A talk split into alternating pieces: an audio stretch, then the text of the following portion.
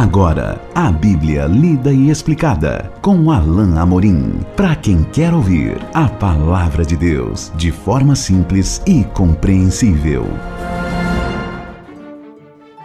Olá, querido ouvinte, querida ouvinte. Estamos de volta com mais um programa, a Bíblia lida e explicada. Eu sou o pastor Alain Amorim e hoje nós vamos continuar o nosso estudo do capítulo 8 do Evangelho de Mateus. Eu espero que você já tenha aí a sua Bíblia, que ela já esteja à mão e você possa ir abrindo no Evangelho de Mateus, no capítulo 8. Hoje estaremos enfatizando os versículos 5 a 13. Vamos ler então a bendita palavra de Deus juntos. Tendo Jesus entrado em Cafarnaum, apresentou-se-lhe um centurião, implorando: Senhor, o meu criado jaz em casa, de cama, paralítico, sofrendo horrivelmente. Jesus lhe disse: Eu irei curá-lo. Mas o centurião respondeu: Senhor, não sou digno de que entres em minha casa, mas apenas manda com uma palavra, e o meu rapaz será curado. Pois também eu sou homem sujeito à autoridade, tendo soldados às minhas ordens, e digo a este: vai, e ele vai, e a outro: vem, e ele vem, e ao meu servo: faze isto, e ele o faz. Ouvindo isso, admirou-se Jesus e disse aos que o seguiam: Em verdade vos afirmo que nem mesmo em Israel achei fé como esta. Digo-vos que muitos virão do Oriente e do Ocidente e tomarão lugares à mesa com Abraão, Isaque e Jacó no reino dos céus, ao passo que os filhos do reino serão lançados para fora, nas trevas. Ali haverá choro e ranger de dentes. Então disse Jesus ao centurião: Vai-te e seja feito conforme a tua fé. E naquela mesma hora o servo foi curado. Nós vemos aqui outro milagre e vemos também outro toque de Jesus alcançando pessoas que não eram alcançadas naquela época. Jesus está fazendo o seu ministério mostrando uma faceta importante, uma faceta importante do seu ministério a pessoas marginalizadas, esses improváveis, essas pessoas que talvez as religiões deixem de lado, como ela, como era naquela época. Essas pessoas eram consideradas como pessoas pagãs, pessoas que sequer eram dignas de ouvir falar de Deus. Os judeus, que tinham o papel de levar o conhecimento de Deus às pessoas, rejeitavam muitas delas, e certamente o centurião era assim também. E quem era esse homem? Quem era um centurião? O centurião, como diz o nome, era um chefe, um capitão de um pequeno exército de cem homens. Esse era um representante do Império Romano naquela, naquela época. Ele era um representante do governo ali e era o, o braço militar do Império naquela comunidade. Eles estavam ali para garantir a ordem, garantir que ninguém se rebelasse contra o poder do império, e por esse motivo eram, na verdade, pessoas que eram rejeitadas. Eles simbolizavam o poder sem medida do Império Romano, às vezes o braço cruel do império, porque nós sabemos das histórias dos exércitos romanos. Mas aqui estava um homem diferente, e Jesus reconheceu isso de pronto. Este homem exercia misericórdia. Esse homem estava pedindo a Jesus não por alguém de sua família. Esse homem não estava pedindo a Jesus por ele mesmo, mas ele estava pedindo a Jesus por um de seus soldados, por um dos seus servos. E Jesus reconhece a misericórdia na fala daquele homem, porque ele busca a Jesus para solucionar o problema de outra pessoa. Jesus reconhece naquele homem alguém que não era egoísta, mas que tinha apreço por este servo que estava padecendo, estava convalescendo de uma doença e vai até Jesus para que Jesus solucione o seu caso. Então, o texto diz: Senhor, o meu criado jaz em casa, de cama, paralítico, sofrendo horrivelmente.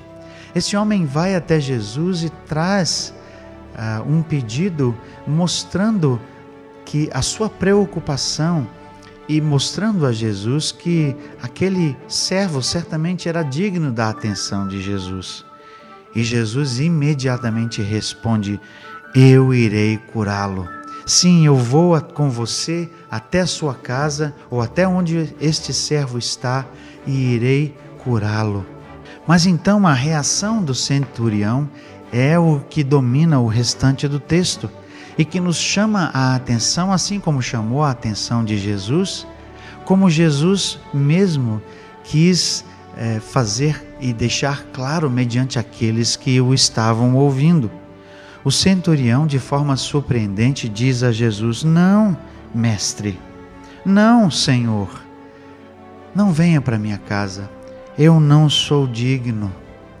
Aquele centurião sabia da diferença étnica, ele sabia da questão é, social e da diferença que havia entre ele e os judeus daquela época. Por causa disso, ele diz para Jesus: Não sou digno, eu sou indigno, eu sou um pecador. E isso certamente bastou para que Jesus pudesse indicar a preciosa fé que ele encontrou naquele homem, porque ele se reconhecia indigno certamente perante Deus, porque ele reconhecia em Jesus alguém que ao menos representava o Senhor Deus aqui na terra. Ele disse: Eu não sou digno que entres em minha casa, apenas manda com uma palavra e o meu rapaz será curado. Ele cria no poder de Jesus. Ele entendia que bastava uma palavra para que o seu servo fosse curado. E ele ilustra essa crença justamente com o fato de que ele se reconhece como alguém que estava sob a autoridade e que ao mesmo tempo tinha o comando sobre outros. Então ele diz: Eu tenho servos ao meu comando e eu ordeno façam isso e eles fazem. Eu, eu digo vá e eles vão, venha e eles vêm. E da mesma forma, ele entende que Jesus pode apenas dar uma palavra de ordem e aquele seu servo seria curado. Ele diz exatamente isso no final do verso 9. Diz a outro: Vem, ele vem, ao meu servo faze isso e ele o faz. Jesus então revela a sua, a sua admiração e revela a sua reação àquela fala do homem, do centurião, dizendo o seguinte no verso 10: Ouvindo isso, admirou-se Jesus e disse aos que o seguiam: Em verdade vos afirmo que nem mesmo em Israel achei fé como esta. Não somente nós vemos aqui Jesus quebrando o protocolo ao atender um homem que era romano, que era não, não era judeu, ou seja, não era da, da, da sociedade judaica e não era religioso, pelos judeus, aquele homem era considerado indigno e o próprio homem reconhece isso. Mas Jesus quer estender a misericórdia àqueles improváveis da sociedade naquela época. Não somente isso, mas Jesus acaba afirmando que sua fé era maior do que aquela que ele via no meio de seu próprio povo. Jesus, na verdade, encontrou muitos judeus incrédulos muitos judeus muito religiosos, mas pouco fervorosos. Judeus que, na verdade, não conheciam a Deus e não buscavam misericórdia, como nós veremos mais adiante nesse mesmo capítulo. Não exerciam misericórdia. Mas aqui Jesus reconhece a fé desse homem e diz: Nem mesmo Israel achei como fé como essa. E então Jesus faz um pronunciamento que nós precisamos ler com cuidado para compreender. Verso 11 diz assim: Digo-vos que muitos virão do Oriente e do Ocidente e tomarão lugares à mesa com Abraão, Isaque e Jacó no, no reino dos céus, ao passo que os filhos do reino serão lançados para fora, nas trevas, e ali haverá choro e ranger de dentes. Jesus, na verdade, estava fazendo menção a própria expansão do evangelho fora dos limites de Israel e fora dos limites do povo judeu. Jesus estava dizendo que o Evangelho e a graça de Deus alcançariam aquelas pessoas que os próprios judeus desprezavam. E é isso que Jesus diz aqui: pessoas de todos os lugares, povos e nações, assim como nos diz o livro de Apocalipse, pessoas de toda língua, raça, povo, nação, tribo, todos esses virão adorar o Senhor, todos esses virão a conhecer o Senhor. Mas olha que alerta que ele deixa para o próprio povo de Israel, ao passo que os filhos do reino serão lançados para fora, diz o verso 12: nas trevas ali haverá choro e ranger de dentes, aqueles mesmos ali que se achavam religiosos, melhores que os outros, seriam lançados fora, seriam aqueles que seriam desconhecidos por Jesus, porque não estavam, na verdade, servindo a Deus. Que realidade triste daquele povo tão religioso, mas ao mesmo tempo, por causa de sua religiosidade falsa, tão distantes de Deus. Enquanto que aqueles que eram marginalizados, Jesus estava agora trazendo para a presença de Deus, trazendo para a família de Abraão, como ele disse aqui. Verso 13, então, termina esse trecho que estamos considerando. Então disse Jesus ao centurião: Vai-te e seja feito conforme a tua fé. E naquela mesma hora o servo foi curado. De novo, nós temos essa expressão, na mesma hora, imediatamente. Veja que Jesus contempla a petição daquele centurião imediatamente. Não havia razão para esperar. Naquele mesmo momento, Jesus demonstrou a misericórdia de Deus e o servo foi curado. Certamente aquele centurião saiu da presença de Jesus com sua fé renovada, porque Deus havia ouvido a sua petição, porque Deus havia estendido a sua graça e havia tocado na vida de seu servo. Certamente aquele homem creu em Jesus, ao passo que aqueles religiosos, infelizmente, estavam cada vez mais se afastando da presença de Jesus e da pessoa de Jesus.